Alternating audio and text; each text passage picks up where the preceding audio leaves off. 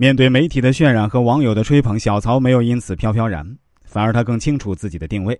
他一直说自己只是一个普通人，未来也和家人想过普通的生活。至于什么梦想，自己会慢慢的努力，一步一步去实现。在小曹讲述完自己的大致人生经历后啊，我也以一位人生策划师的身份呢，给了他很多关于职场方面以及人生方面的建议，他也非常满意。当然，具体我给他是什么样的建议，这个我还是先保密哈。毕竟每个人的情况都不完全一样。我给小曹的建议也只是针对他本人的，并不会适应所有人。如果大家也在人生中或者事业上遇到什么解不开的心结，不妨找我来谈谈。最后啊，还是要感叹一下，小曹的经历确实给很多曾经或者现在身处低谷的人们一些鼓舞。一个普通的农村女孩，两次高考失利，上一个普通的专科院校，却能凭借自身努力，力压众多本科生甚至研究生，得到三家跨国公司的青睐，从此改变自己的人生。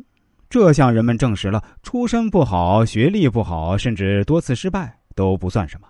这个社会需要的是人才，是人身上真正的才能，是真材实料。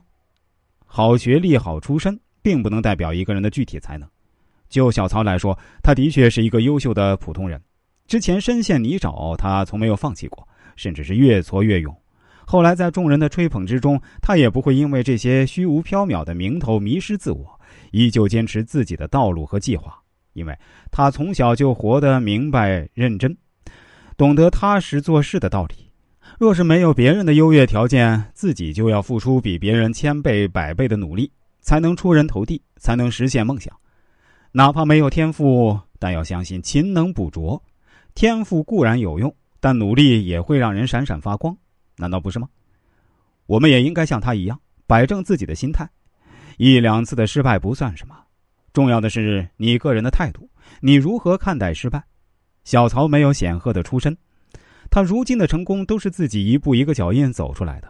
他就像无数个正在拼搏的普通人一样，努力的奔赴自己期望中的未来。